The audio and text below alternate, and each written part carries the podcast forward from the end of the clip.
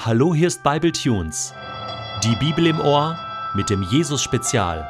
Der heutige Bible Tune steht in Johannes 11, die Verse 38 bis 44 und wird gelesen aus der neuen Genfer Übersetzung.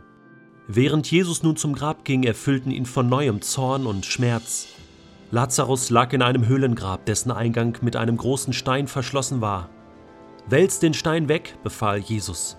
Herr, wandte Martha, die Schwester des Verstorbenen, ein, er ist doch schon vier Tage tot. Der Leichnam riecht schon. Aber Jesus sagte zu ihr, Habe ich dir nicht gesagt, wenn du glaubst, wirst du die Herrlichkeit Gottes sehen? Man nahm nun den Stein vom Eingang weg. Jesus richtete den Blick zum Himmel und sagte, Vater, ich danke dir, dass du mich erhört hast. Ich weiß, dass du mich immer erhörst. Aber wegen all der Menschen, die hier stehen, spreche ich es aus. Ich möchte, dass sie glauben, dass du mich gesandt hast. Danach rief er mit lauter Stimme Lazarus, komm heraus. Der Tote trat heraus, Füße und Hände mit Grabbinden umwickelt und das Gesicht mit einem Tuch verhüllt. Befreit ihn von den Tüchern und lasst ihn gehen, befahl Jesus den Umstehenden. Ich habe noch nie eine Totenauferweckung live miterlebt. Ich kenne Menschen, die das mal miterlebt haben. Und das muss unglaublich eindrücklich sein. Ich meine, ist klar, ich war schon dabei, als Menschen gestorben sind. Mein eigener Schwiegervater ist an Krebs verstorben und ich habe miterlebt, wie er in den letzten Stunden seines Lebens gerungen hat mit dem Tod, wie er das Leben ausgehaucht hat. Ich habe tote Menschen gesehen, die nicht wieder auferweckt wurden. In diesem Leben. Und deswegen weiß ich auch, was es bedeutet, wenn jemand tot ist, wenn das Leben gewichen ist. Hast du schon mal an einem Bett gesessen von einem Menschen, der bald sterben wird? Du siehst es einem Menschen an. Und jetzt stell dir vor, Gott macht, dass dieser Mensch wieder lebendig wird. Einfach so, kommt wieder zurück ins Leben. Und zwar nicht nur vom Totenbett, sondern stell dir vor, der Mensch ist schon begraben, liegt im Sarg. Die Messe ist schon gelesen. Beerdigung, alles hat schon stattgefunden. Und vier Tage später, ich meine, so war das ja bei Lazarus, steht er wieder auf. Ja, mit, mit Grabbinden umwickelt, ja, mit einem Tuch verhüllt, schon so, so halb verwest, so zombie-mäßig, ja, äh, kommt er wieder zurück ins Leben. Ich meine, ist klar, es wurden schon Menschen lebendig begraben. Aber Lebendige Menschen stinken nicht nach Verwesung. Nur ein toter Körper stinkt nach Verwesung. Also Lazarus war wirklich tot. Und deswegen war Jesus auch so verärgert. War er so voller Grimm, lesen wir hier, und Zorn. Ich habe mich gefragt, was hat ihn so geschmerzt? Er wusste doch, dass er Lazarus wieder auferwecken wird. Ich glaube, Jesus hat sich über jeden Menschen geärgert, der sterben muss. Glaubst du das?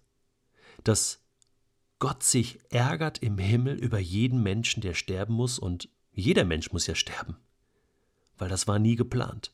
Der Tod war nie auf dem Plan Gottes, war nie gewollt. Gott will den Tod nicht. Und deswegen kam ja auch Jesus auf diese Erde, um das Leben zurückzubringen. Aber Jesus, er erlebte beide Seiten. Das Leben, aber auch den Schmerz und den Tod. Er war so ganz Mensch und ganz Gott und mittendrin in dieser Welt. Und deswegen, ja, tut es uns auch weh, wenn Menschen sterben, obwohl wir wissen, dass sie ja weiterleben, obwohl sie auferstehen werden. Obwohl auch sie irgendwann einmal, und zwar jeder von uns, den Ruf von Jesus hören werden: Komm, Detlef, steh auf, komm heraus und dann werde ich auch auferstehen zum ewigen Leben. Das weiß ich, dass das passiert. Und trotzdem ist es so schwer für die Hinterbliebenen, wenn jemand stirbt.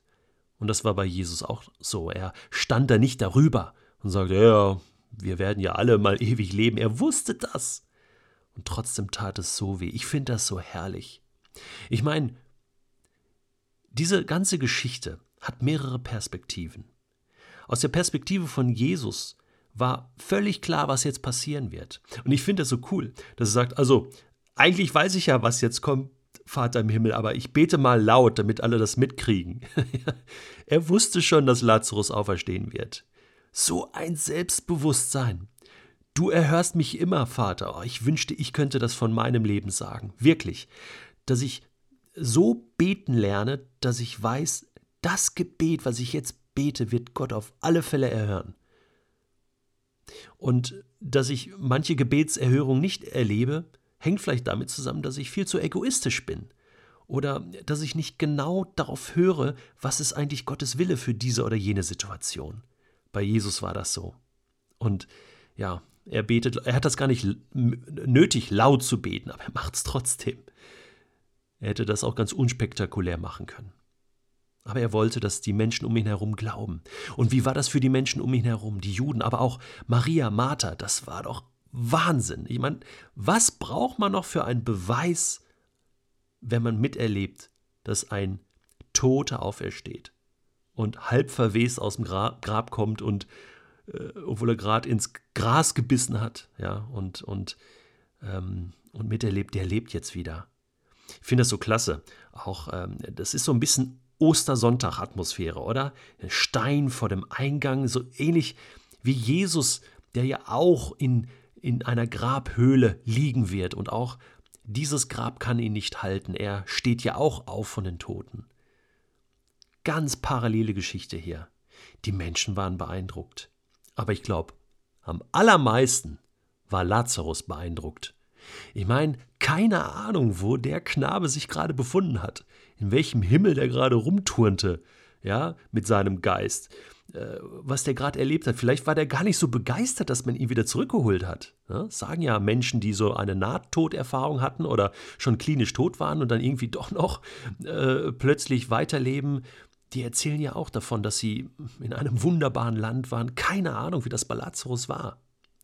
Aber ich glaube, er war ziemlich äh, schockiert, als er plötzlich aufwacht. Ja, alles dunkel, der Stein wird weggerollt und, und denkt so, hey, wo bin ich? Ja, und läuft dann mit den Grabbinden raus, ja, torkelt so raus, denkt so, was ist denn hier los?